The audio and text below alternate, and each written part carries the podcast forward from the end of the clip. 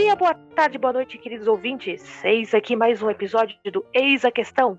Pequenas dúvidas para grandes textos. Aqui vos fala Ana Fagundes Martino, é uma das editoras da Blanche, uma das editoras da Pretérita, revista de ficção histórica. Hoje, falando aqui na Gambiarra Futebol Clube, acabou a luz aqui no meu bairro, eu estou trabalhando estou com, sobre instrumentos, né? Tá complicado, mas estamos aí gravando. Mas estou com mesa completa hoje, porque os rapazes vieram em grande estilo, então, diretamente do outro lado da cidade de São Paulo, fala a J. Oliveira. Buenas, a. Estamos aí, nesse exato momento, gente, eu estou fazendo arroz. Então, em algum momento, eu sairei da gravação várias vezes para ver se o arroz está pronto, porque eu sou essa pessoa. Eu nunca sei qual é o momento certo para um arroz ser tirado do fogo, mas quando ele sai, ele é inesquecível. Isso não teve absolutamente nada a ver com o tema desse episódio, mas eu achei impactante. É sempre bom informar o público, né? No microfone rotativo, diretamente do Planeta Central, está Valdson Souza. Boa noite, Valdson. Tudo tranquilo por aí? Boa noite, gente. Tudo bem? Tudo tranquilo por aqui. E pensando no tema de hoje, né? Já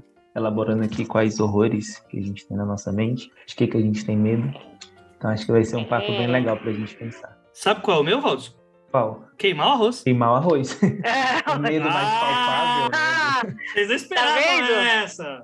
Vocês esperavam essa. Horror doméstico, né? É um horror doméstico, queimou o arroz. ok, gente, esse é o tema de hoje. Nós vamos falar sobre horror, né? E você já deve estar pensando, ok, mas que tipo de horror nós estamos falando? Muito bem. Prepare-se para saber de monstros, zumbis, monstro do Frankenstein, ministros da economia, há de tudo um pouco. Para completar, né, já que estamos falando de um assunto que me dá medo, quem já ouviu outros episódios do Fez a Questão e do antigo Pergunte às Damas sabe que eu morro de medo de um monte de coisa, chamamos aqui uma especialista no assunto, então diretamente da, do litoral paulista, fala Karen Álvares. Boa noite, Karen. Boa noite, gente. Muito legal estar aqui com vocês. Estou aqui pensando no arroz da Jota, se ele é assombrado, se ele é envenenado. Espero que envenenado não. Ele precisa editar o programa, gente. Envenenado não vai rolar, não. É verdade. Por favor, né? Karen, que em breve, esse programa irá ao ar ainda em outubro, uh, mas em novembro estará com um livro novo aqui pela Dame Blanche. Você já, eu vou sonegar o título, gente, porque vocês vão ver em breve. Mas já, já adianto que vocês nunca mais irão olhar para, um, para uma cidade de praiana do mesmo jeito. Vocês nunca mais vão olhar para bonequinhas de pano do mesmo jeito. Aguardem e desconfiem. Vem aí, você vai editar isso na Jota, eu mato você. Adelaide vai ficar sem dono. Vai ser igual o, o livro do Thiago Lee, que ninguém sabe mais qual é o nome. Todo mundo chama de ma Maldita Cabrita Dourada, Cabrita de Ouro. É, ninguém fala. Eu já, eu já vi gente falando bode. Já tá esqueci o nome, tá vendo? Pronto. Qual que é o nome mesmo? É Maldição da Cabra. Cabrita de Ouro? Carneiro? Não, Cabrita. É Carneiro é, de Ouro, Cabrita de Ouro. Ca carneiro. Da Capivara Dourada, Carneiro. né? Não, tem que, ser, tem que ser animal caprino, sempre. O que confunde é que é animal caprino. Olha, já, eu, já confundi o suficiente aqui. Eu chamava direto o livro da, da J. Vinegas Álvares de Feito o Fim do Mundo, que nem o fim do mundo. Não, era como, quanto o fim do mundo? Não, não lembro. A Fernanda teve o apelido de pastel de carne. Não pergunta, gente, que é pior. ok, retomando. Depois, pip, né? Vou ter que cortar mesmo? Por favor. Poxa, droga! A gente pode deixar no, pros, pros assinantes depois, pedir prêmio. Aí pedir prêmio a gente conta o que, que é, qual é o nome do programa. Inclusive, deixa eu aproveitar. É, o, eu, não, eu não sei se pode ir só ao ar também, mas esse novo livro tem relação com, com o fim e o começo de todas as coisas? Ou não? Que... Na minha cabeça acontece no mesmo universo, mas não, não dá pra ver a ligação tá. que acontece. É, que eu lembrei da praia, fiquei pensando. Meu Deus, é, tipo, eu não sabia que a Karen tinha um livro com esse nome, porque eu pensei agora que a pergunta do Walter era totalmente filosófica. Não, pior que toda vez que eu procuro esse nome no para ver se tem resenha e tal, aparece um monte de coisa filosófica, coisa de. Essa de Luiz Felipe Pondé, tá ligado? Aí eu falo, não, não quero ver isso, não. Mas inclusive é esse sentimento que a gente sai no fim da leitura, tipo. ok. né? Mas é filosófico não, é, não, não é no mesmo universo, mas é. É isso. É isso. Gente, okay. peraí, peraí. Agora eu vou ver o arroz. O arroz. O arroz. O arroz.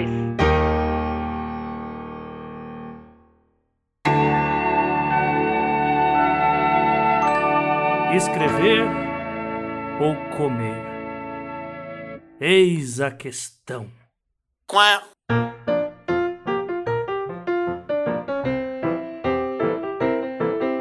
Um programa hoje sobre um tema que me dá medo. Aliás, é medo todo mundo, né? Quem é que não gosta tem muita gente que gosta de pagar para tomar susto, que essa é a área de especialização da Karen. Karen, há quanto tempo você escreve romance de terror? Bem, para valer, eu acho que fazem uns 10 anos, que foi a primeira vez que eu escrevi o meu primeiro livro, se chama Alameda dos Pesadelos. Mas antes eu escrevia fanfic. E aí eu fazia todas as fanfics meio sombrias e com sangue e coisas tristes acontecendo. E aí depois eu fui descobrir que era terror que eu tava fazendo, só que era na fanfic. E aí eu vou fazer a pergunta óbvia, mas né, repórter tem dessas. Por que horror? Por que terror? Porque eu gosto. Ah! é, uma, é, uma, é, uma, questão válida. É uma, é uma questão válida. Ah, é porque eu me sinto bem, me sinto confortável. É, sei lá, a gente já tem tanta coisa ruim na vida. Quando a gente vê uma história, lê ou escreve uma história de terror, a gente pelo menos tem controle sobre as coisas ruins que estão acontecendo. Eita. Sabe é uma coisa que eu não tinha pensado. É um justo, uma coisa que eu não tinha pensado ainda. Nesse livro secreto, né, que eu estou fazendo aqui, mó propaganda que vai sair né, pra Dame Blanche, vocês vão ver que tem uma, a ideia de sentir-se bem enquanto as coisas estão as graças estão acontecendo. É, assim, é mais de 9 mil, viu, gente? Vocês gostam de um susto. Então, a questão é a seguinte: por que, que a gente gosta de escrever livro de terror? Mas por que, que a gente gosta de assistir filmes de terror, livros de terror? Valdson, me dá uma ajuda aí, cara. Eu, vou, eu não entendo qual é a, a alegria. De onde é que a gente tira esse negócio? De, ok, eu vou, vou passar uns sustinhos aqui na tela vendo um bando de zumbis, ou um bando de vampiros, ou um bando de, não sei, um monstro, um, qual o monstro do, do momento aí? Primeiro que fala pro ministro da Economia ganha prêmio. Os monstros mais o reais. do momento é aquela menininha lá do, do Round Six Round lá, que fica cantando lá a musiquinha lá do, da contagem. A batatinha Sim. frita? A batatinha, isso. Vocês veem como eu sou medrosa. Eu assisti o trailer e não consegui dormir. Você imagina assistir o filme, o programa. Mas isso não é terror, é? O Round Six? Ah, eu acho que depende. É, Entra, não é? Terror também tem tanto subgênero, né? É.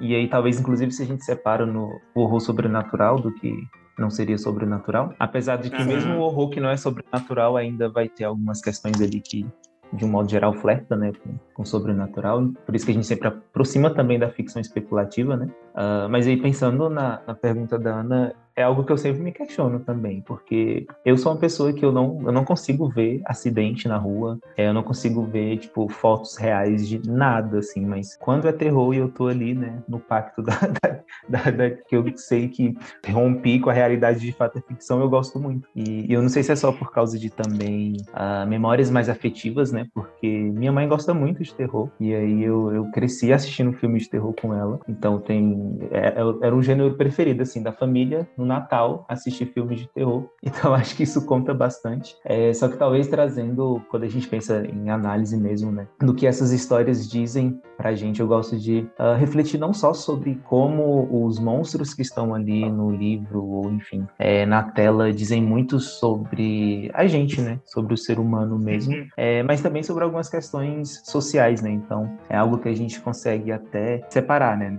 Narrativas que vão focar ali mais nesse lado monstruoso da humanidade, inclusive filmes e livros que a gente entende que é, a pior parte ali, o pior horror mesmo, são os seres humanos, né? E não o que é categorizado ali como um monstro. Mas eu gosto bastante, assim, da, das possibilidades que, que o gênero permite pra gente refletir. Você me puxou isso de cabeça e eu tô pensando aqui nos zumbis do Jorge Romero, que era uma, uma crítica, um dos filmes de zumbi do Jorge Romero. Não vou me lembrar qual agora, mas eu fiz tradução de um livro de artigos científicos que falavam sobre isso, que se passava ali de um shopping. Acho que é a Noite dos Mortos-Vivos. Madrugada dos Mortos? A Madrugada dos Mortos, isso, obrigada. Que existe uma crítica muito interessante, uma linha de crítica cinematográfica muito interessante, que é o Jorge Romero discutindo o consumismo norte-americano uhum. desenfreado, que claro que os caras iam invadir um shopping e não qualquer, outra, qualquer outro lugar.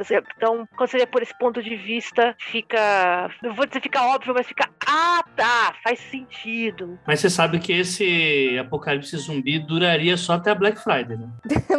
mas esse não é o verdadeiro apocalipse zumbi? O público da Black Friday mataria todos os zumbis assim facilmente. Facilmente. Quem ganha?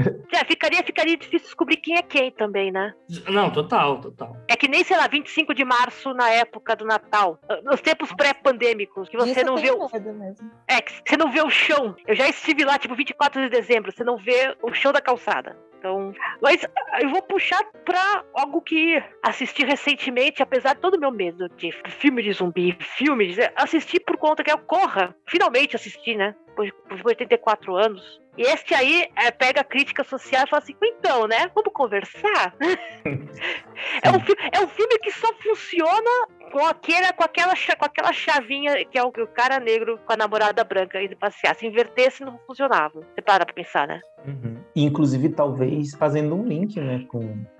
Não sei se é o primeiro filme do, do Jorge Romero, que é aquele de 68, a Noite dos Mortos Vivos, tem uma, uma leitura racial desse filme que é muito interessante, assim, porque não só por causa do, do protagonista negro, né, que inclusive é um filme na década de 68, e a importância que foi ter esse protagonista, uh, mas quando a gente pensa, né, nessa questão do, do, do, que os zumbis representam também, e aí é uma leitura que também fazem de Eu Sou a Lenda, porque Eu Sou a Lenda é, é ficção científica e também tem elementos de terror, né, inclusive uh, de considerar, assim, uma das primeiras histórias de apocalipse zumbi, apesar de não ser zumbi exatamente, né, é, que seriam mais vampiros, só que tem uma, uma leitura muito interessante, né, de pensar em como os zumbis, nesse caso desses dois filmes, uh, representam, Sim. na verdade, ali é. o medo branco, né? Então, o medo que uh, se tem de determinados grupos, uh, principalmente Eu Sou a Lenda, que no final a gente tem ali é, uma outra espécie que surge, né, e tá ali, entre aspas, atormentando a paz daquele homem branco que é o último que restou ali, né, na, tá vagando na, na, na Terra sozinho e fazendo aqueles testes e tal. Então, uh, acho interessante a gente conseguir fazer esses links, né? Porque, é, inclusive, agora eu esqueci o nome do, do teórico. Acho que é Matias Klassen, se eu, se eu não me engano. Mas eu já li um artigo dele muito interessante de, que ele fala sobre o medo em si, né? Em como o, o medo é construído, em como determinados grupos vão ter medo de coisas diferentes, e a gente pode até pensar aí mais no Corra, né? Mas esse autor também fala uma coisa que eu gosto bastante é como o, o medo é algo que também é ensinado, né? E aí nisso de das coisas que a gente aprende a ter medo, ele inclui na lista uhum. dele lá determinados grupos de pessoas, né? Então a gente é, é ensinado, ele, ele, coloca nada, tipo é, comida estragada, uh, ferimento, enfim, ele faz uma lista e dentro dessa lista ele coloca grupos de pessoas, né? Que a gente é ensinado a ter medo de determinados grupos. E isso é muito interessante, né? Quando a gente chega em obras como o Corra, por exemplo, né? Porque, é, como a Ana falou, ele só faz sentido com aquelas personagens, né? Então, aquela, aquela sensação daquele terror mesmo, né? Que ele é, tem um elemento sobrenatural, né? Que a gente descobre depois no filme, mas tem algo ali que, que ganha um ar de sobrenatural que, que é o próprio racismo, né? Então, o personagem fica naquela de se questionar se se tá acontecendo ou não, se ele tá entendendo ou não aquilo. Então, aquela suspeita, né, que que paira e tá sempre lá. Então, é uma crítica bem interessante mesmo e eu acho que a gente tem a ganhar, né, quando a gente uhum. pensa o terror também a partir desses elementos. Não, eu, eu, puxei aqui, falando em crítica cinematográfica, peguei o Steven Xavier, o Corpo Cinemático, que faz uma crítica interessante, um corte interessante dos filmes do George Romero. Eu sei porque eu traduzi o livro, então eu tenho a cópia aqui fácil. E, e uma coisa que o, que o Steven Xavier chama aqui, é, chamou atenção justamente, que tem um, a trilogia inicial dos Mortos-Vivos de George Romero, que é A Noite dos Mortos-Vivos, Despertar dos Mortos e O Dia dos Mortos. Ele menciona uma coisa aqui que assim, os, os três os personagens brancos saem-se mal na história, né? Que assim, eu vou citar aqui direto, tá? Para quem, pra quem tem o livro, foi, foi editado pela editora Paulus, alguns anos atrás. Nossa! Então, assim, ah, é. Bem interessante, é um clássico de, de, de estudo de cinema. É preciso os padres pira, pelo jeito. Olha, cara, você ficaria surpreso com o que a editora Paulus publica em matéria de críticas e estudos sociais. Sim. Os paulinos são foda, cara. Citando aqui pela parte 105, o Homem Negro de A Noite dos Mortos Vivos é o único personagem que, ao mesmo tempo, digno de simpatia e capaz de razões razoáveis, ações razoáveis. A protagonista de O Despertar dos Mortos rejeita o papel de submissão em que os três homens, envolvidos em fantasias de união, tentam colocá-la ela se torna cada vez mais ativa e envolvida à medida que o filme avança. E a cientista de O Dia dos Mortos é colocada desde o início como a pessoa mais forte, mais dedicada e mais perspicaz entre os humanos sitiados. Em contraste, os homens brancos norte-americanos saem-se mal nos três filmes. Pai de Noite dos Mortos Vivos considera seu direito inerente de estar no controle, embora não tenha claramente nenhuma ideia de como proceder. E seu comportamento é uma combinação irritante de histeria e despeito. Pessoa muito familiar, né? Porra, chamou de histérico, não deixava. Ah! Bye. Chata! Na, é, é, assim, é, desmonta padrões de comportamento dominantes e oferece uma destruição subversiva e de esquerda para consumir ideologia e gênero reacionários do sobrevivismo, que é a ideia do cara que. O, o, garoto, o cara do fim do mundo. E é isso que essa, vocês mencionaram que né, da, da discussão de gênero, eu tinha que pegar isso aqui e citar, porque a biodiversão ao ver pessoas alegres com um filme de horror é ver, ok, quem é que sobrevive no final? É sempre a mulher que sobrevive. A né? Final Girl. A, a, Final Girl, né? Porque todos os caras no final, uhum. né, os seus primeiros tomam um tiro na testa. Tem alguma coisa a dizer isso, gente? É, só que geralmente a Final Girl é sempre virgem. Se ela estiver transada, ela morre. Ei, alguém precisaria fazer Sim. uma piada sobre. Alguém já teve que fazer uma piada sobre isso? Tem que ter, não é possível. Que a mulher tem que ser pura. Só assim ela vai sobreviver. Inclusive, quando.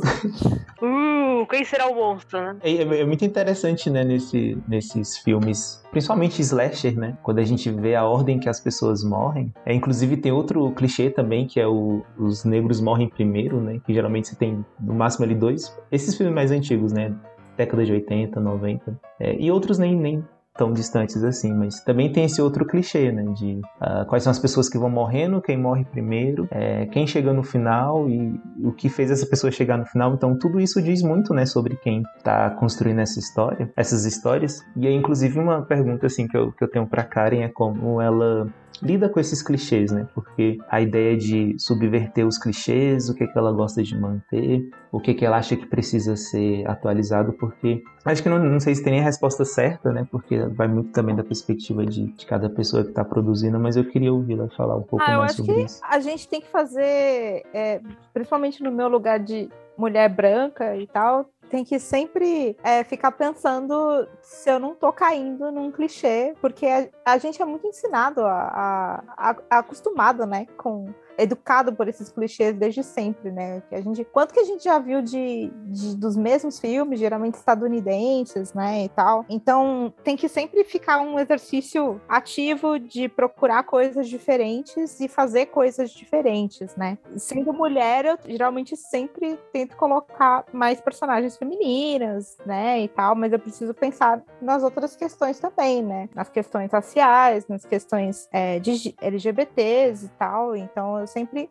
tô, faço um esforço pensando em, em como eu, eu posso criar histórias diferentes com personagens que geralmente a gente não vê, né? Nessas histórias, né? Então, por exemplo, eu posso fazer a história. Eu já pensei até em escrever alguma história nesse sentido de vão morrendo um a um, né? Etc. Fico pensando quem, quem que a gente colocaria no final, né? Com certeza não pode ser a Final Girl, né? Porque ninguém aguenta mais. As pessoas. As pessoas. Até uma pergunta ainda sobre. Uh, as pessoas têm expectativa expectativas específicas quando vem, ah, tá, o texto é uma mulher que escreveu. Eu já chego no texto com expectativa diferente que se o texto fosse escrito por um homem, se tem essa sensação ah, às vezes? Eu tenho, eu tenho essa sensação sim, principalmente porque é, eu ouço muito no, de pessoal, as pessoas comentando os meus textos em, em revista, geralmente as reviews anônimas, né, tá, que vem, é sempre falando, ah, mas isso não dá tanto medo, né? Parece que uma criança escreveu, é, parece que, que é meio bobo, porque meio que eles veem o seu nome ali, percebem que é uma mulher e falam assim: ah, mas não deve ser tão forte assim, né? Como é que ela escreveu algo tão sanguinolento, algo tão aterrorizante? Então não deve dar tanto medo. Então acho que já vem com essa expectativa de que não vai ser grandes coisas e a pessoa às vezes tenta convencer de que não é, sabe? Fica naquela dúvida, né? Mas não pode ser tão pesado. Uma mulher que escreveu, né? É, é. Ou então vai... como é que vai ser tão pesado ou, assim?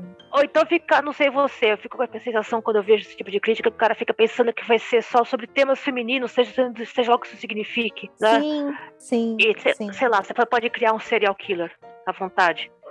tipo, é, mas tá liberado. Vezes, por, por, exemplo, o último. Bem, não vou falar do nosso livro, né? Porque ainda não pode. mas. Alerta de spoiler! Alerta de spoiler! Alerta Eu de estou spoiler. me segurando tanto aqui para não cortar de novo.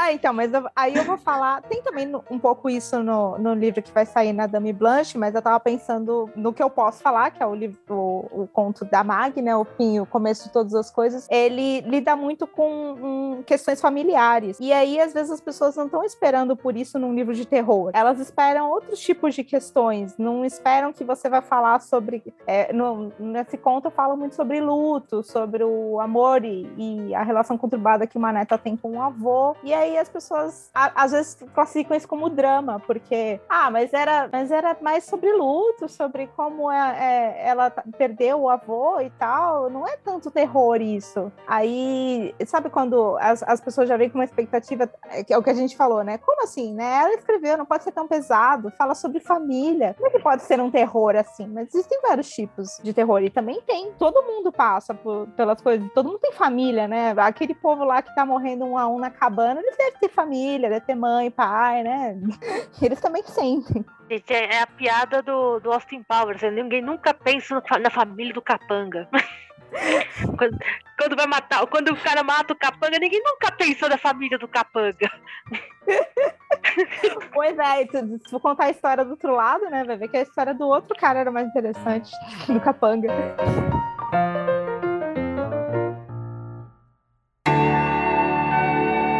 Como abrir uma editora se eu só tenho seis reais no bolso?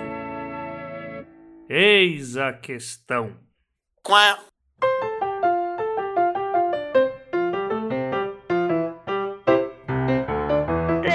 Também puxa um pouco a ideia de do que, que a gente tem medo, né?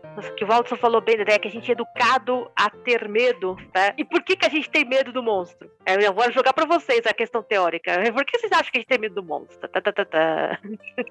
Os monstros somos nós mesmos, são um espelho de nós mesmos. Às vezes sim. Às vezes, né? Nem sempre. Às é. vezes o um monstro são monstros, a gente só fica horrorizado mesmo, sei lá. Eu não sei porque eu aprendi de outro jeito. Quando eu fiz oficina de, de escrita de terror, só falaram para mim Escreve sobre o que você tem medo. Quem tiver também se identifica. Aí eu falei, pô, gostei. Trapacear é legal.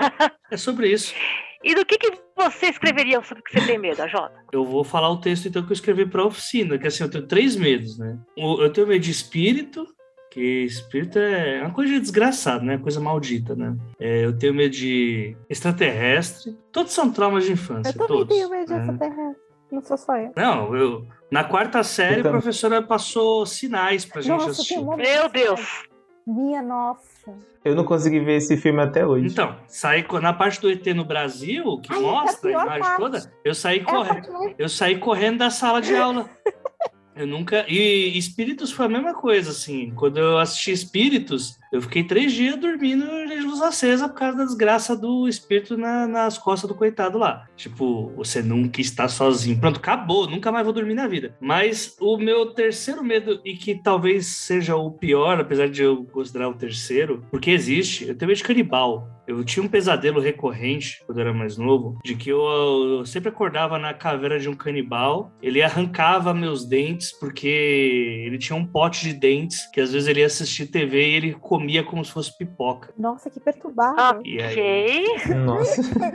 É, eu tive uma infância difícil, Uau. gente, desculpa. Então, esse é meu medo. Assim, eu escreveria sobre um canibal que é, usa partes humanas como comida do cotidiano. Você já assistiu Channel Zero? É uma série. A primeira temporada tem um monstro desse jeito. Eu só quero deixar claro, eu não assisto porra de terror. eu não sou. Eu, assim, eu não, eu, não vou, eu não vou ser ofensivo, falar, ah, quem vê essa porra é idiota. Porque pra mim, assim, comigo é não dormir, tá ligado? Eu seria idiota se eu visse. Quem for no meu Instagram, no meu Instagram, arroba Oliveira, tem um tem um, um, conjuntinho de stories lá que eu tava gravando enquanto assistia a mansão da a, a Residência Rio, Maldição é. da Residência Rio.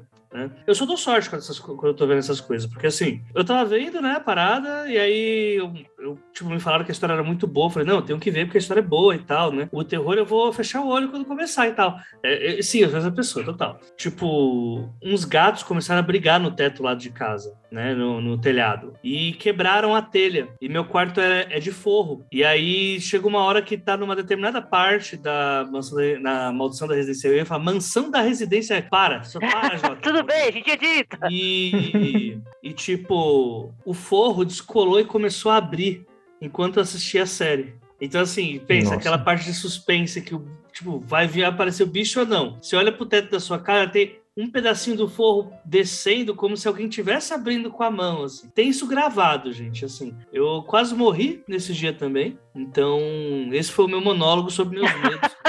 E é sobre. Eu não sei sobre o que eu escrevi, eu não sei porque eu sinto medo. Eu só sei essas histórias, eu morro de medo de tudo, eu tenho pavor, eu sou uma pessoa medrosa. É isso, Karen. Agora você me explica tudo isso faz uma análise psicológica Uau! minha e me manda pra terapia. Não, eu queria que você escrevesse essas coisas. eu ler. Tivesse histórias que eu quero ler esses, esses livros. Eu não escrevo, chama a vida. Gente, eu só tô ouvindo aqui pensando, ok, do que que eu, do que que eu escreveria se eu, se eu escrevesse coisas que me dão medo? Já, já fizeram o filme, chama-se A Mosca. Eu acho que é o filme que eu... Também Não, eu não tenho medo de mosca, eu tenho medo de insetos de uma maneira... tenho medo de insetos de uma maneira geral. Tipo, Por isso que eu baratas. estou com tanto medo, né? do- Exato. Baratas. ra- assim, lacraias. Então, eu assisti A Mosca quando eu tinha uns 10 anos. E não me perguntem, gente, tá passando na televisão e meu pai não, tem, não tinha muito senso. E eu fiquei extremamente traumatizada com a, com a metamorfose do cara. E pior, anos depois, nesse mesmo livro do Steven Xavier que eu citei aqui, tem um texto analisando a- o filme A Mosca. E eu quase, tipo, quase desisti de entregar a tradução, porque eu não aguento, eu lembro do filme. Ah! Sabe? Né? Os meus, além de medos horríveis de insetos, né? é, tem os medos básicos de uma mulher que mora numa cidade grande, né, gente? Aquela coisa, não pode sair na Uhum. rua a determinado horário, não posso sair com fone de ouvido, não, é, não pode sair assim, não pode sair assado, não pode isso, não pode aquilo. Então, se fosse escrever uma história, seria provavelmente usando esses medos básicos de uma mulher morando numa cidade grande. né? Não posso sair na rua assim, não posso sair na rua assado, não posso sair com fone de ouvido porque senão não escuto, não posso ah, quando eu fazia quando eu fazia prova de rua, né, de, de corrida, era muito frustrante porque os caras do eu era fazia parte de um grupo de corrida. né, da redação que eu trabalhava, os caras podiam treinar na rua à noite. Tipo, não importava a época da- do ano. As mulheres não conseguiam sair na rua, porque se elas saíssem à noite, elas ficavam, ah, com medo que eu me vou parar, sabe? Não dá pra sair na rua. Então, eles acabavam ganhando da gente no- no- na corrida porque eles podiam treinar à noite. A gente não. Não tem nada escrito que Aí não pode, fala mas. que não é a mulher que não consegue, né? Ah, você já que não Exato. Mas vai você correr de roupa de corrida, né? Com as- com aquelas calças que Deus é justo, mas a calça ganha, oito e meia da noite. Pra você ver, né? Que, o quanto que você não ouve. Então, meu medo é esse, né? De eu sair de. Deus é Mas a justo, calça ganha. mas a calça ganha. Essa não, é, essa não é minha de origem, mas eu adotei, porque eu adorei a expressão. Mas é isso, cara. Vai você sair na rua assim pra você ver o que acontece, né? Então, E aí você fica olhando por cima do ombro o tempo inteiro e olha para um lado e olha para o outro e atravessa a rua e chave na mão, celular na outra, que qualquer coisa eu levanto o celular. Amor, tudo bem? Eu tô chegando. Não tô falando com ninguém, mas é pra o cara achar que eu tô ouvindo. que Eu tô avisando alguém que eu tô chegando em casa. Uhum. Meu, esse é o medo básico. É, eu gosto, eu fa- eu falo eu gosto, mas é assim, tenho medo dessas coisas mais subjetivas, não essas coisas concretas, como às vezes a gente fala, ah, vampiro, não sei o que, não sei o que lá. É mais essas coisas subjetivas, como tudo isso que você falou agora, como eu tenho medo de morrer cedo e deixar as pessoas na mão, é, deixar as pessoas e, e, e a vida delas é, ser impactada por isso, ou o contrário, de pessoas morrerem cedo e, e eu ser impactada por isso. Essas coisas mais subjetivas, sabe? Que não é uma coisa concreta. Você tem medo de algum, uma coisa que, que você não pode tocar, que é coisas que podem acontecer. É, medo da morte é um medo clássico, né? Infelizmente. É, o- é, o, é, o, é, o- Mas acho que não é da morte, é do luto. é de, deixar, de deixar a pessoa da mão também, né? Aquela coisa, É. tipo. É porque a eu acho que a dependendo da, da morte, né? Claro que a morte sempre. Ela, ela- ela às vezes não é tão ruim, né? Mas é, é a situação em que a, que a morte se encontra. Como ela vai chegar? Ela pode chegar de um jeito calmo, mas ela pode chegar de um jeito muito atribulado, né? E causar muito, muito problemas. Então, acho que é o, o medo é mais isso. Vocês já tiveram medo de ser enterrado vivo? Eu tinha também. Eu tinha medo de ser enterrado vivo. Porque Eu tinha. Eu já, eu já, né? Eu, por quê? Porque uma vez eu vi o comercial do filme do SBT, aquele enterrado vivo, e aí na mesma semana minha prima me chamou pra assistir a múmia. Mal, porque assim, não deu nem tempo de eu saber que a múmia era um filme de descoberta bissexual das pessoas, que só tem gente gostosa. Porque com- começa o filme com o cara sendo enterrado vivo e eles descobrem porque eles abrem o caixão e o cara ficou arranhando o caixão por não sei quantos te- quanto tempo. E aquilo, junto com o enterrado vivo, me deu uma sina que por dias eu sonhava que eu era enterrado vivo. Olha, cara, E o oxigênio nunca acabava. a desgraça de, de você ter médicos na família é que você ouve também umas do tipo enterrado vivo. Que. Ok, peraí, isso acontece mesmo? Ah, Então, eu acho que sim, acontece. Mas hoje em dia é mais difícil. É, não, né? é sério. Hoje em dia é mais difícil, porque o esquema de, o, o esquema de, de funerária tá bem mais profissionalizando. Não tem, não tem. É muito, muito difícil hoje em dia de acontecer enterrado vivo, tá? Ah, então pode ficar tranquilo. Mais fácil morto no IML, né? É, né? Mas ao mesmo tempo você escuta umas que falam assim, porra, bicho, sério? Eu nunca mais durmo depois dessa. Então, é, então eu super entendo enterrado vivo. Eu tenho, assim, minha, minha, minha tia tem medo de pássaros, de maneira geral. É uma fobia, não é no medo de pássaros. Eu amo pessoas que têm medo de pássaro. Eu acho o medo muito divertido. É, não é pra ela, cara. Outra vez entrou um beija-flor na, na, na sala de casa, ela teve um troço. Aliás, tia Cristina, se a senhora tá ouvindo, desculpa, mas eu precisava contar isso. Fobia é um negócio que não é, não é racional, né? É um medo. Que também vende, né, gente? Aracnofobia. Esqueci como é que era a fobia de palhaços. Alguém inventou o termo em latim. Então, medo de altura, medo de palhaços, medo de. Que nem eu, medo de insetos, né? Não é, não é explicável, mas funciona.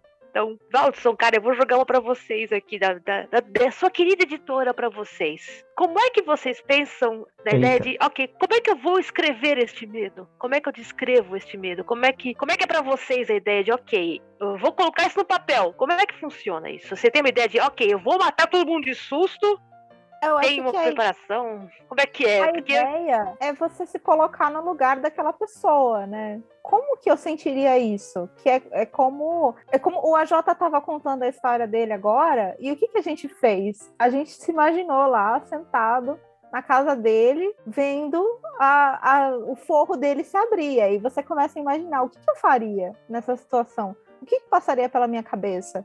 Eu acho que é isso, isso que eu faço quando eu escrevo. A gente se coloca no lugar dos outros, né? E aí você fica imaginando como é que eu descreveria o que eu, esta- eu estaria sentindo nessa hora. É você tentar sentir aquele medo também. Mesmo que não seja um medo tão forte para você, mas naquela hora que você tá escrevendo, é, é real. E eu acho muito incrível quando eu pego um texto assim eu fico ou com medo do que eu tô lendo ou mais tenso assim, sabe? Porque é, eu acho que, que o cinema consegue fazer isso comigo mais vezes, né? Porque, enfim, tem trilha sonora, tem outros elementos também. É, e foram pouquíssimos livros, assim, que eu senti medo de verdade, né? E quando aconteceu, surgiu até um pensamento, assim, de eu nunca vou conseguir escrever isso porque dessa forma, eu acho que tem recursos ali que é, são próprios, né, do, do gênero de terror mesmo. E, mas isso que a, que a Karen comentou, de, de tentar se colocar no lugar, eu acredito que, que é uma das formas. E, o que eu fiquei pensando aqui enquanto a gente falava os vários medos, é, é como isso é importante também pra gente, é, de novo, né, considerar isso na hora da escrita, ah, dependendo do tipo de personagem que você está escrevendo, né? Pensar na, não só nas reações ou no que tem medo, mas em quais soluções também né, essa personagem vai encontrar diante de, de determinada situação. Então, tem até um, um, um filme do, do Jordan Peele, o, o Us, que tem uma cena que chega até a ser cômica, né? Porque ah, tem, a tem a família branca lá que eles tentam chamar a polícia, mas é, não dá certo porque eles tentam chamar pela uma assistente é, de voz e ela não entende, ela começa a tocar a música Foco de Polícia. E aí isso me fez pensar muito.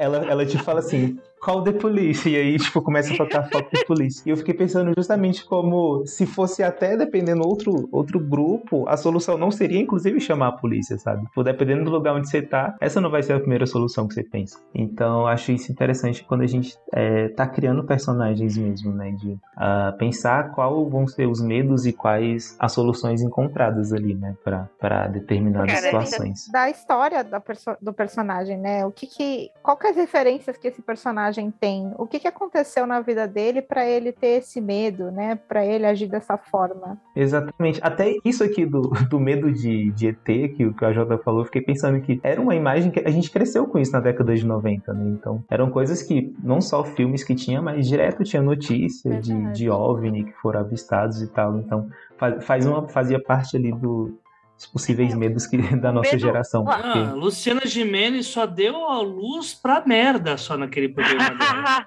O- Gente, o medo, Entendam como, É, como quiserem. O medo, anterior, o medo da geração anterior, anos 80, era a Guerra Fria. Você tinha a ideia muito real de que uma bomba iria cair do céu azul e ia acabar com tudo. E é muito, muito engraçado você explicar isso pra quem nasceu anos 90, anos 2000, que como assim se tinha medo de uma guerra invisível? Mas tinha, bicho. Todo dia na televisão eram os russos e os soviéticos, isso e os americanos, aquilo e não sei o que, a corrida armamentista. E você criou uma geração de pessoas traumatizadas com a ideia de, meu Deus, um dia o cara vai sentar na mesa, apertar o botão vermelho sem querer e aí acabou-se tudo, né? Que é tipo, aí você tem o serviço catástrofe. É, o dia seguinte, e, e o Freds, que sai também, os dois agora recentemente numa caixa da Versátil, eu acho, de caixa de DVDs, de ficção científica. Já devo ter mencionado o Freds em outro, em outro programa, mas o medo é muito real, o medo da bomba. E como é que se explica hoje em dia? Ah, não, é, tipo, da onde vem isso? Vinha na televisão. Vocês falam dos OVNIs, eu tinha.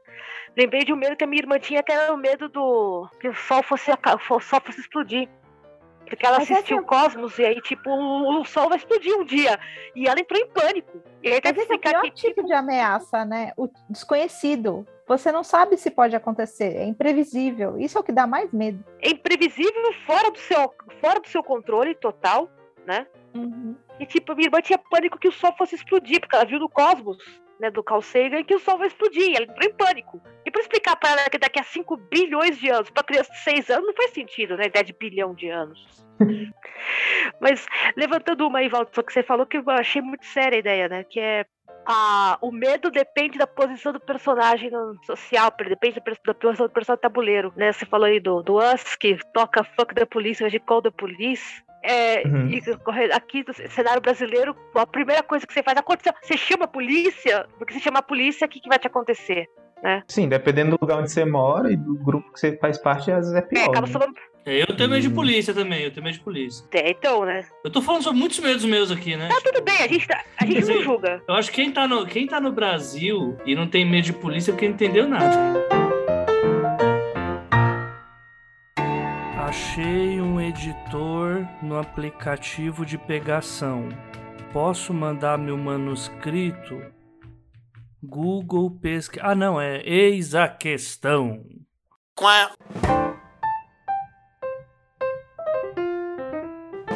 Isso puxa pra, pra, nós, pra nossa audiência, né? De, de escritores e futuros escritores. Gente, como é a ideia de escrever terror num cenário como o nosso, no Brasil? Brasil. É difícil, Em né? Porque 2021. o- a gente vive no Brasil do terror o tempo inteiro, né? É muito difícil. O que, que é mais terrorizante do que o Brasil de hoje, né? 2021. Exato, e a ideia de que tá, a gente vai explorar os nossos medos. Vocês têm visto isso em textos nacionais, né? De vamos explorar a fundo os medos brasileiros. Ou não? O pessoal não, tá não resolveu nem encarar ainda essa, essa bomba. Eu acho que as pessoas ainda estão muito apegadas ao modelo, aos modelos clássicos e aos modelos estadunidenses. Ainda se vê muito isso.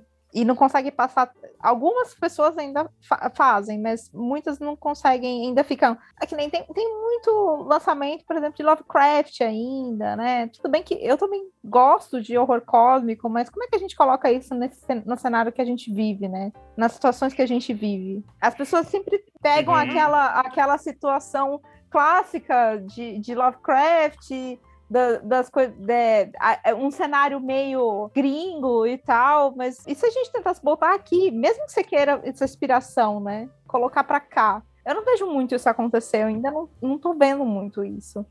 Fica aí o recado, Uhum. gente, para os futuros leitores, né? Pega aquilo que te dá medo mesmo no dia a dia, né? É que a gente falar sobre terror no Brasil, de escritores nacionais de terror, é meio complicado, que é uma galera que é, ela é muito conservadora mesmo, né? Tipo, quando eu falo conservadora, não de, de serem pessoas escrotas, apesar de algumas serem, é, mas de, tipo, ser realmente purista, né? Sim. É real isso que a Karen colocou e, assim, tipo, teve uma época que o Rafael Montes escreveu aquele O Vilarejo, era, tipo, nem era uma coisa mega inovadora e virou a, a parada de terror mais vendida de autor nacional, sabe? E, tipo, cara, não, não era algo inovador, saca? Tipo, saía um pouquinho, assim, da caixinha, tipo, saía um pouquinho do mainstream, mas só, saca? Então, Bem lá, pouquinho, né? eu, eu sou suspeito.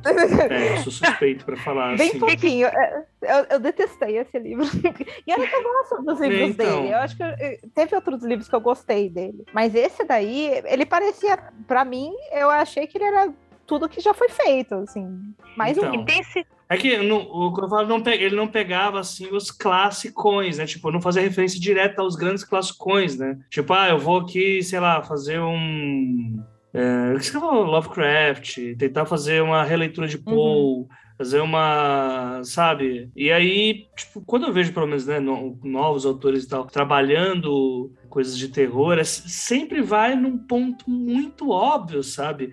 A- achar alguém que tá tentando emular um Clive Barker assim já é um grande achado, sendo que é algo que lá fora já, tipo, já tá batido, né? Uhum. Eu não, eu não sei se, se tá batido ou não. E aí a gente entra numa outra discussão que valeria para um outro programa sobre a necessidade da gente ter que in- reinventar a roda o tempo todo. A Karen levantou essa no Twitter outro dia, né? Que os autores Aham. brasileiros precisam levantar a, precisam reinventar a roda. Uhum. Mas eu pergunto muita ideia porque horror é um negócio que, como eu falei aqui no começo do programa, né? É, se você muda a chave, né? Muda o gênero do personagem, muda a etnia do personagem, você deixa de ser deixa de ter medo e passa a ser outra coisa, né? Então quem é que tá pegando, quem que assim, autores nacionais que você fala, ok, este, este, este aqui, esta aqui está, está interessante de ver o que tá fazendo, como é que ela tá pegando os medos, etc. Vocês têm nomes que vocês podem citar? Ana Paula Maia.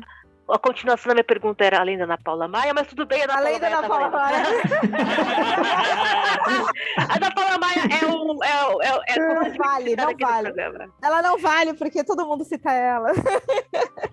Ah, então, é, eu perguntei antes da gente gravar se valia falar do Chuck, porque é muito parecido o estilo de horror dos dois. É, é a mesma pegada. Tipo, não tem o. É porque a Ana Paula Maia foi mais é, um terror mais especulativo na série, né? Na Desalma e tal, né? Mas o horror nos livros dela, assim, é uma coisa assim. é, você fica muito incomodado, é claustrofóbico, né? A parada. Você lê pra passar nervoso mesmo. Ah, não, eu gosto. eu gosto, eu gosto. Perdido passar nervoso. Lembro. Tem, tem gosto pra tudo nesse mundo, gente. Não, eu gosto. É, esse horror eu gosto, assim, que é mais é um que mostra mais coisas da vida mesmo, pessoas. Não tem jumpscare porque é livro. Uhul, maravilhoso isso. Aí facilita, né? Pra ver. Mas eu, eu gosto bastante assim desse tipo de, de história que vai mostrar. É, é quase um. Putz, não sei se dá pra, dá pra colocar dessa forma, mas é como se fosse aquelas histórias de serial killer, só que sem a fama, tá ligado? Porque é meio que isso, né? É uma galera que vai muito além, assim. Só que como você não vai fazer um documentário de serial killer, né? Você cria uma pessoa, você cria personagens no mundo que é crível e que fazem coisas que no nosso habitual seria, tipo, escroto pra caramba. Ou eu tô falando uma grande merda e a Karen pode me corrigir com toda a razão. Volta o microfone. Não, você não falou grandes merdas. Na verdade, eu ta- E pequenas, pequenas. Não, desculpa. na verdade, eu tava pensando aqui no que a, que a Ana falou sobre é, coisas que a gente possa falar de gente que tá fazendo diferente. Eu queria perguntar pra vocês se vocês já viram um filme chamado O Animal Cordial. Eu vi. Você Semana viu? passada. É da diretora Gabriela Amaral Almeida.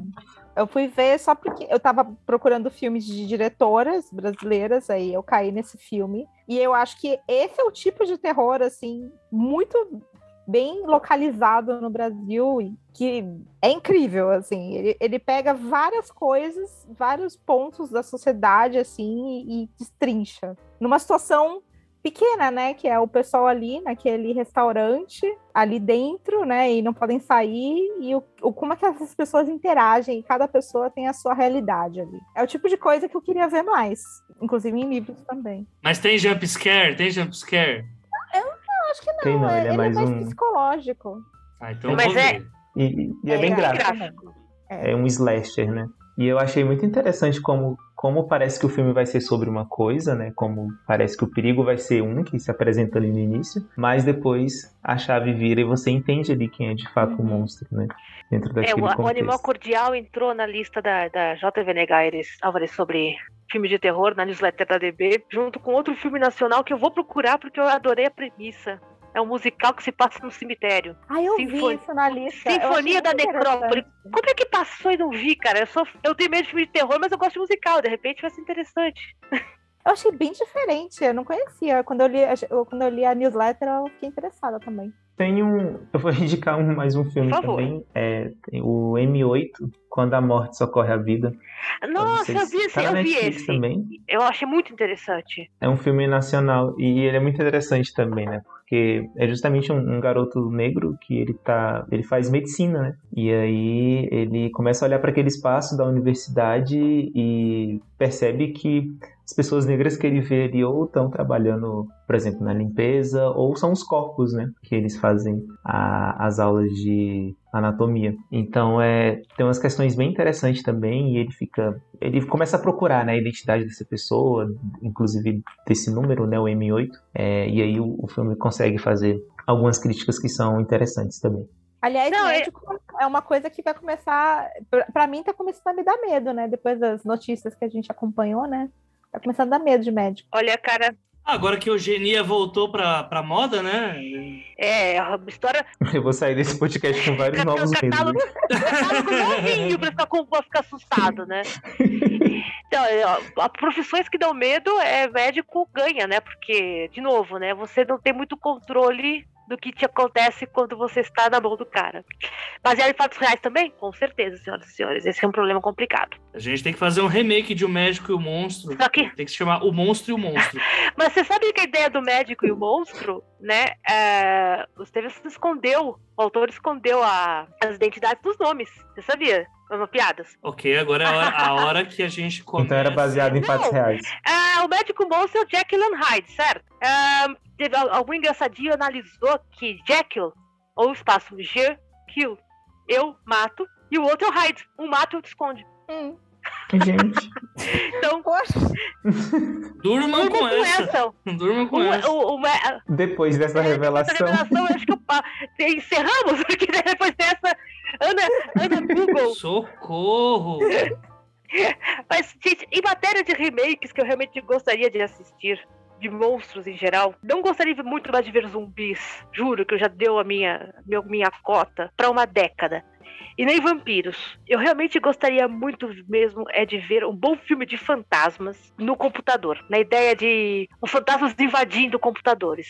Isso me dá medo saca. também. Já existe. Já existe. Chama impressora. Não, é impressora! é Ninguém verdade. nunca, fez um, ninguém nunca fez um filme de terror, a impressora assassina. Tá aí, gente. Fica a sugestão pro próximo conto de vocês.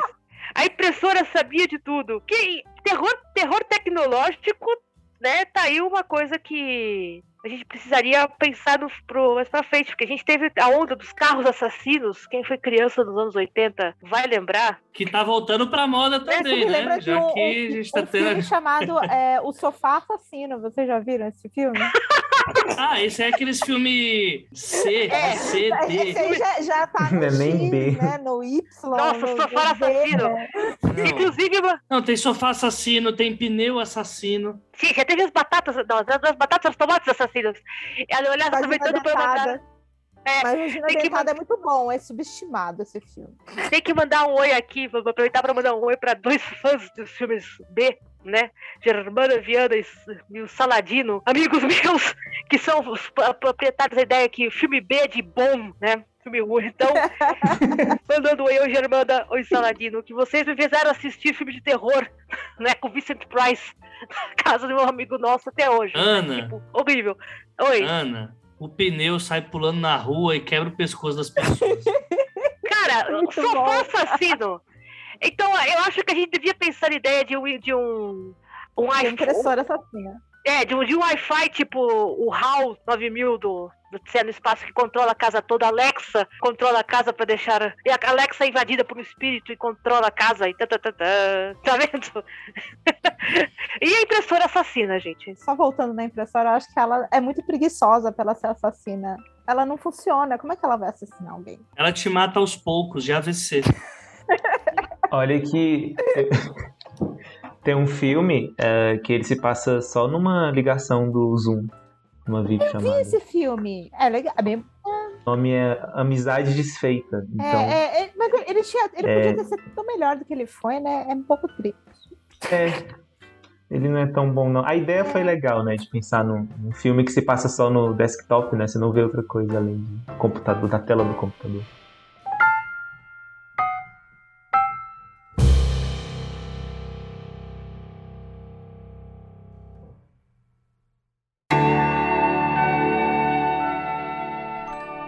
Vender livro dá dinheiro?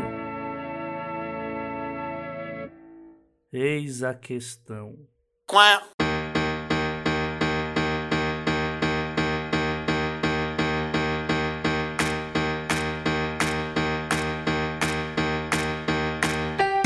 Gente, eu acho que tem uma coisa ainda pra gente falar antes, Fala, né? amor. Que a gente não falou. Sobre como não romantizar essas cenas de. Porque assim, por que, que eu lembrei disso? Porque quando o Valde falou sobre é, esse filme que se passa na chamada de Zoom, né? Ou de Skype, enfim, eu lembrei de um. assim, existem filmes bons, ruins, é, existe aquele filme que muda a sua vida e não necessariamente isso é bom. Né? E tem o pior filme da minha vida que eu já assisti, né? Eu, eu me tornei uma pessoa pior depois que eu assisti esse filme, que se chama Megan is Missing. Vocês já assistiram? Mas conte sobre. Não. É, foi um filme que era o, a- o objetivo aparentemente era conscientizar pais. Começamos, esse é o público-alvo. Pa- pais serem conscientizados dos perigos das amizades dos filhos na internet. Ai, nossa, isso é tão Ai, anos meu Deus. 2000, 90, né? Agora, os- agora a gente então, só que é 2010. Agora a gente precisa fazer o contrário, conscientizar os nossos pais dos perigos da internet. Exato! Exatamente. Só O que jogo virou, não é que mesmo? qual é, qual é a desse filme, né? Eles pegam sete casos de garotas que morreram ou sofreram estupro por, por essas questões, né? De ah, golpe da internet. Juntam esses, esses casos e fazem... Era naquela época que tava tendo aqueles... A moda era fazer filme com câmera... Ah, tipo, câmera movimenta, assim. Exato. É, A moda era aquilo. Tava no ápice ali de de... Blair, né? Não, não, era tipo, já tinha passado bastante pro problema, mas tinha voltado com atividade paranormal, sabe? Ah, verdade. Bem naquela época ali. Aí. 2010, 2012. Isso, isso. Aí uma garota sumia, a garota que era a, a devassa da, da dupla de amigas sumia, porque obviamente, né, ela tem que ser punida por ela ser assim. Ela né? não é a Final a Girl. Ela não é a Final Girl. Exato, exato. E aí a garotinha, a melhor amiga dela, fofa, que anda cursinho pra lá e pra cá, ela decide que ela vai encontrar o cara que era o suspeito de ter raptado a, a amiga dela. Aí você fala, não, vamos ver até onde vai essa história, né? É, não, não, não acontece. Tipo, Não vai, só não vai. Não, ex- não existe achar, porque o final é. Tipo, o, é gravado sempre na câmera das pessoas, né? O final ela é capturada pelo cara, a cena é totalmente romantizada, assim, desse jeito mesmo que vocês estão pensando. Ah, É, com direito a foco em perda da virgindade da garota. Ah. Tipo, nesse nível. ah, É esse nível. E aí, e, tipo, o negócio escala de um jeito, assim, porque, tipo, não- é, é inteiro, é terror psicológico. Chega um momento que o cara ca- é, rapta a garota, leva ela pra um lugar, fala, vem ver esse baú aqui. Esse, tipo aqueles barris de, de petróleo, assim, sabe? Aí abre e tá o cadáver da melhor amiga dela lá dentro, ele joga ela lá dentro, e aí vira um negócio totalmente over, tá ligado? De, agora, olha tudo que a gente vai desgraçar a vida dessa menina. Aí, além de fazer tudo que ele faz, joga a menina com o cadáver da amiga dentro, enterra ela no barril, num local e deixa a câmera gravando pra quando a polícia achar a câmera, ver que ele fazia isso. Tipo, não acontece nada. No, é só, é literalmente, pra mim esse é o maior exemplo de isso é só pra chocar. Não entreteu em nada, assim, não, é, tipo, não é que existe uma moral da história, ele é panfletário. Pra mim, quando a coisa é panfletária, ela deixa de ser artística. E, assim, assim, toda a sequência final desse filme, com esses detalhes que eu dei, eu acho que é, é um grande uma- um grande workshop de o que não se fazer. tá é- é- parece que eles pegaram uma lista e foram falando, tá, falta isso, falta. Opa, beleza, estão quase, estão quase. Sim, destruíram tudo. É uma desgraça esse filme. Não assistam, mas fica aí o exemplo. E ainda bem que isso aqui é um podcast de pessoas sãs, porque eu acho que até eu passei um pouco do limite. Mas se fosse para detalhar tudo que tem nesse filme, é, teria que ter um aviso de gatilho no começo. Porque assim, é muito ruim, muito ruim mesmo. Eita. Ok, gente. Então, como não fazer isto, né? Acho que basicamente tem a noção, né? Não seja essa, não seja essa pessoa. Faça terapia, né? Eu acho também um pouco, ah, falando como editora, não como autora de terror, é mais ideia do que, que você quer nesse texto. né? Então, é, quer- e nesse exemplo, o, pelo, pelo que o AJ falou, os caras queriam chocar por chocar. E isso é sempre vazio, né? Você querer chocar por chocar. É meio óbvio, né? Então, é, a ideia do, do, do, do, do filme de exploração, né? Exploitation, que é o susto pelo susto, o medo pelo medo, né? Então, a primeira coisa que você deve pensar, para qualquer, qualquer texto, mas para terror especificamente, falando como editora, é ok, o que, que você quer aqui, né? Se você quer dar o susto, por que, que você quer dar o susto? Porque eu quero dar o porque eu quero que as pessoas tenham medo, é, um, é, um- é válido, tá? mas fica vazio também. Então, acho que é. É, então, é porque eu, pra mim, o que é foda é que, principalmente, a gente teve, né, como eu faço a coleta da retrospectiva agora todos os anos, né? Ano passado a gente teve, né, o caso de um moleque que diz que estava sendo censurado Hum, é porque o livro era nessa É, eu lembro desse aí. caso. E, a- e aí, Lembrei disso. e aí a, a parada do cara era, não, porque eu sou trevoso, porque eu sou da Wicca. Tipo, e, e as pessoas. Assim, bicho. Eu sou jovem, eu sou jovem, eu sou trevoso. As pessoas não entendem meu nível de maldade, que eu sou da Wicca, tá ligado? Aí as pessoas, as pessoas não entendem como minha escrita é pesada. É, esse, tipo, esse tipo de situação é complicado porque a minha escrita é pesada, tá? E, e por que ela é pesada? né? a gente tem que ficar perguntando. Pra, E pra quê? quê Por também, né? pra quê? São duas, são duas perguntas básicas pra qualquer autor. Mas quando você vai passar em- nesse gênero, é ok, por que eu estou fazendo isso? Pra que, que eu estou fazendo isso? Se é só pra ser, você, puxa, eu sou um cara trevoso, é, beleza. É. Próxima! Contemplem minha maldade. É muito isso. É muito ri- É tá muito risada de risada do vilão da, de novela. Ha, ha, ha, não. Passa, gente, pra próxima, né? Então, mas eu acho que é, eu acho que é interessante assim até a Karen falar um pouco tipo, sobre qual é a diferença assim de, de terror e só o choque pelo choque. Porque eu acho que entra muito naquela vibe que tem uma discussão mesmo com o cinema, né? Do que é terror, o- do que é o filme de terror e qual é o filme de dar sustinho, né? Que é- acho que flerta bastante ou não. Eu posso também estar falando merda de novo. não Vamos sei. descobrir. Então, o negócio é que é, esse povo às vezes faz um negócio muito raso, né? Nem, você nem conhece os personagens direito, como é que você vai ter medo? Você vai só se chocar. É, eu acho que é isso, esse choque pelo choque, é, é o povo achando, ah, se eu colocar aqui uma tripa voando na cara. E o que, o que aconteceu nesse caso, um estupro na sua cara, será que as pessoas vão ficar com medo, vão ficar chocadas? Só que não, mesmo que sejam coisas horrendas, se você não se conecta com aquelas pessoas, com aquela realidade que elas estão passando, por que, que elas têm medo daquelas coisas? Por que, que, por, por que, que você poderia iria temer por um personagem se você não, não tem o mínimo de apreço por ele, o mínimo de desenvolvimento daquela história, para chegar até aquele susto, para chegar até aquele medo? Se você não, não levar pela mão o leitor até esse ponto, vai ficar uma coisa vazia. É, é o susto pelo susto, o choque pelo choque. E aí fica isso daí. Eu sou muito pesado. Só que, tá, e daí?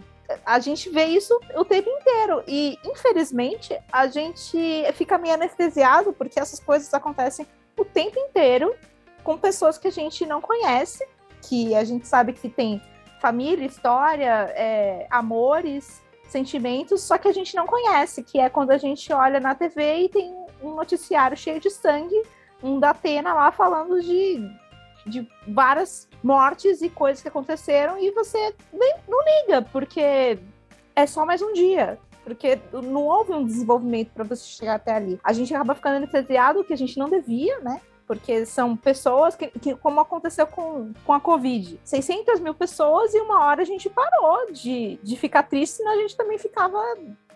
Não conseguia mais viver, né? Uhum. acabava entrando numa coisa que pessoas que estudam guerras falam que é a fadiga de batalha. Chega uma hora em que é tanta coisa que o cérebro implode. Não é que ele explode, né? Que fica as caquinhas voando. Não, você implode, vai pra dentro. E aí você literalmente deixa de, de pensar no detalhe, deixa de pensar no assunto, porque senão você enlouquece. É fadiga mesmo. É, é, é, é, é um, é um troço real. Sim, infelizmente. Mas o que acontece quando a gente pega uma notícia em que conta toda a história da pessoa e como ela chegou naquela situação? Às vezes tem umas notícias que são assim, que contam tudo sobre a Exato. vida da pessoa. Aí você, você- você termina a notícia chorando, falando, poxa, o que aconteceu com essa pessoa? Exato, porque Porque é aí você, quando você põe um, um- você põe um detalhe, né? Você põe o, o- o rosto na pessoa, hábitos e costumes é, ela deixa de ser, ela deixa de ser apenas, ela deixa de ser uma história, e passa a ser uma pessoa. É, É que nem um, acho que um dos melhores textos que eu li sobre as 500 mil mortes, né? Eu não vou lembrar autor ou autora, que é uma desgraça. Mas é, a, a autora, eu tenho quase certeza que foi uma mulher. Ela é puxando assim: olha, 500 mil pessoas, tá, na verdade são 500 mil escovas de dente que ficaram na pia, 500 mil ah, pastas de documentos para resolver, 500 mil mães que não vão receber cartão. É, e aí você vai pegando os pequenos detalhes, sabe? 500 mil Uhum. pares de sapato que ficaram na porta. E aí você vai pensando, porra, né?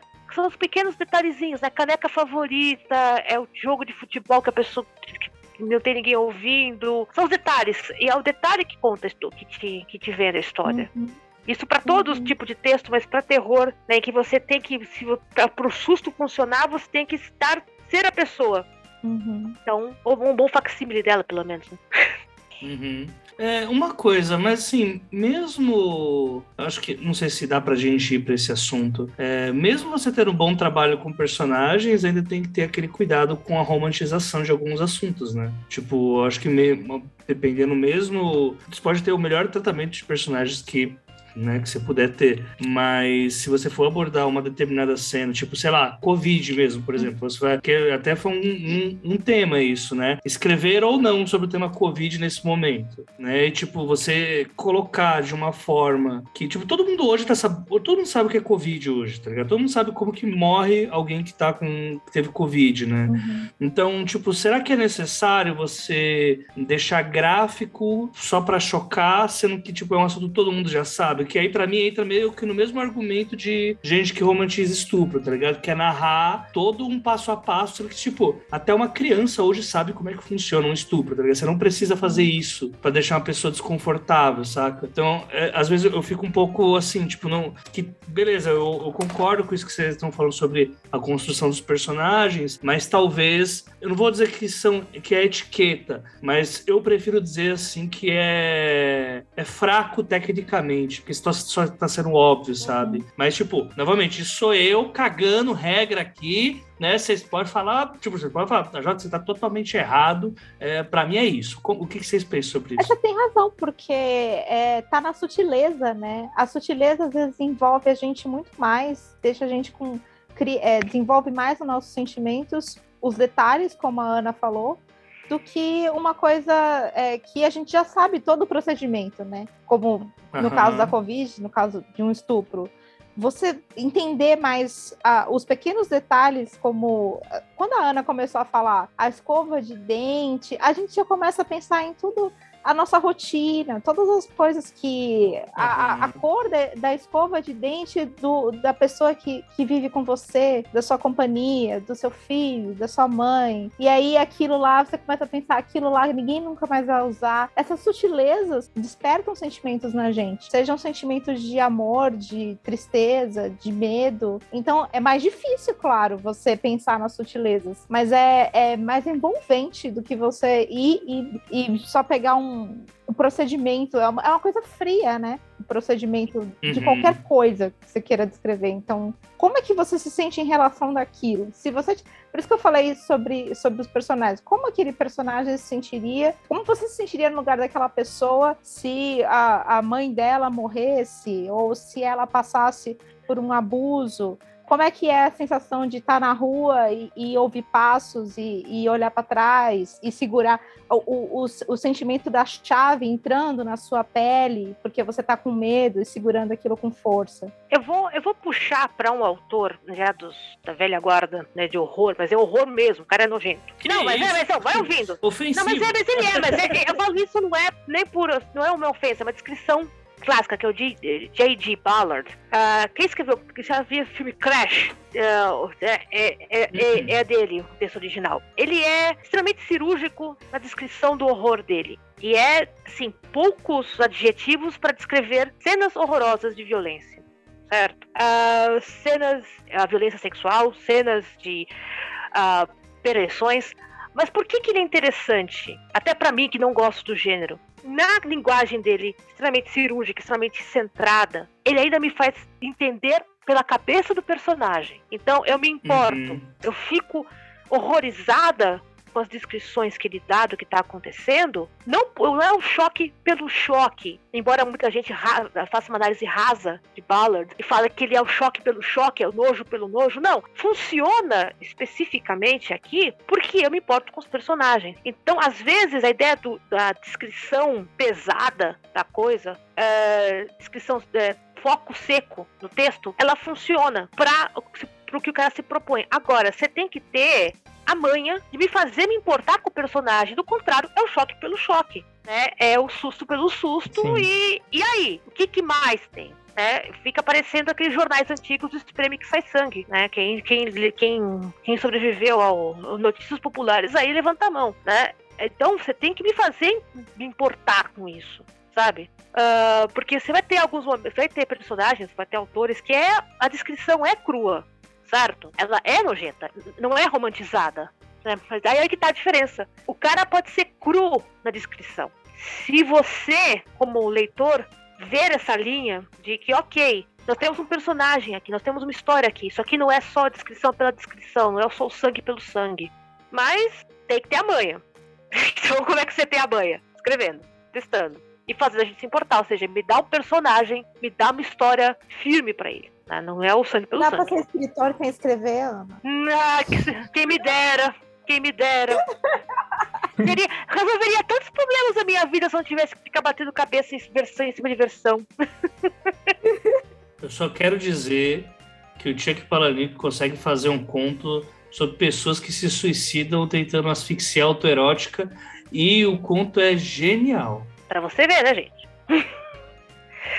pra vocês verem.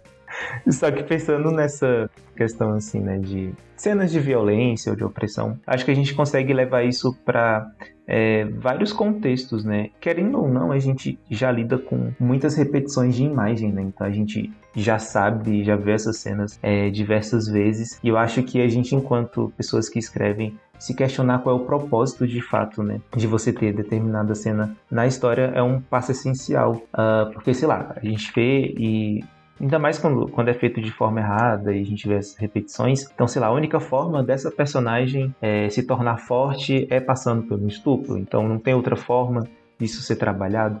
Eu acho que querer saber o propósito da cena, é, entender que existem outras formas de, de, trabalhar essas mesmas cenas, eu acho interessante. É, inclusive, sei lá, uma, algo que Inclusive, a gente pode levar para o campo do horror também. Algo que eu não gosto, não consigo mais ver, é filme de escravização, por exemplo. Porque essas imagens de você ter uma pessoa negra ali sendo chicoteada de algo que uh, não quero mais consumir histórias desse tipo, sabe? É, e precisa, de novo, a gente continuar repetindo essas narrativas.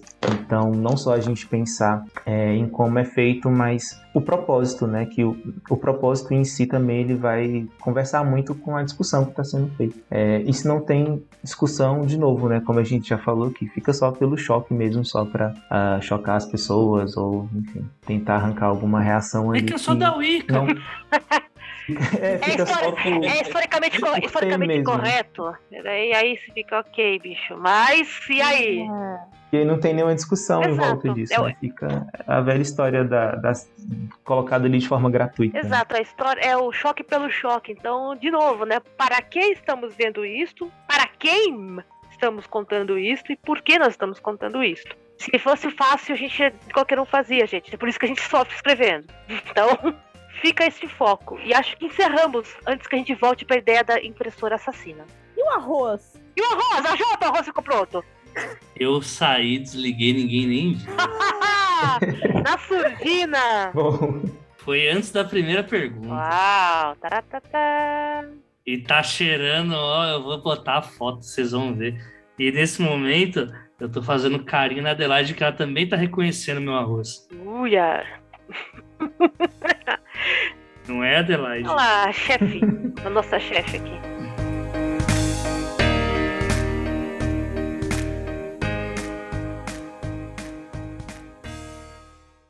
Como dizer pra mãe quanto ganha vendendo livro sem ter que chorar no banho depois?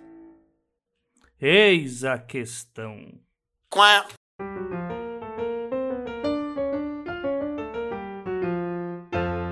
Essas dicas todas, ficamos por aqui no programa de hoje. Karen, as pessoas te encontram por onde? Aproveita agora o momento aí para vender o peixe, site, redes sociais, está vendendo carro, manda brasa. As pessoas me encontram sempre no Twitter, que eu sempre tô lá, às vezes felizmente, às vezes infelizmente. É na, no arroba Karen underline Alvarez. O, a mesma arroba é a do Instagram, às vezes eu apareço lá também, mas menos. Tem também o meu site, karenalvarez.com.br. E tá rolando uma campanha de financiamento coletivo da MAG, de um livro que eu estou com um conto, chamado O Céu Não É o Limite.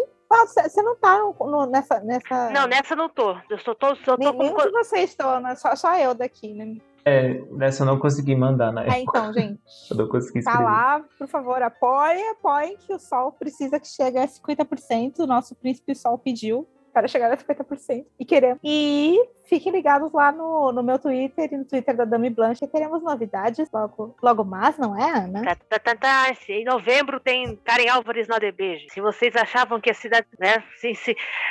O pessoal do Feed Prêmio sabe o título antes. Aham, contaremos em seguida. hum. Novamente eu me segurei muito para não falar. o meu título, né? Que eu tenho um título, o título é. Ah, meu Deus. em breve a gente faz essas piadas. Valdson, onde as pessoas te acham aí nesse mundo de meu Deus? Pelas redes sociais, etc. Todas as minhas redes sociais são Valt Eu geralmente estou mais no Instagram e no Twitter, mas de um modo geral é quase nenhuma. Mas eu tenho minhas aparições ocasionais. E tem um lançamento recente, né, da Plutão, que é sempre bom lembrar, O Homem que Não Transbordava, a novela que saiu pela Plutão tem em agosto, né?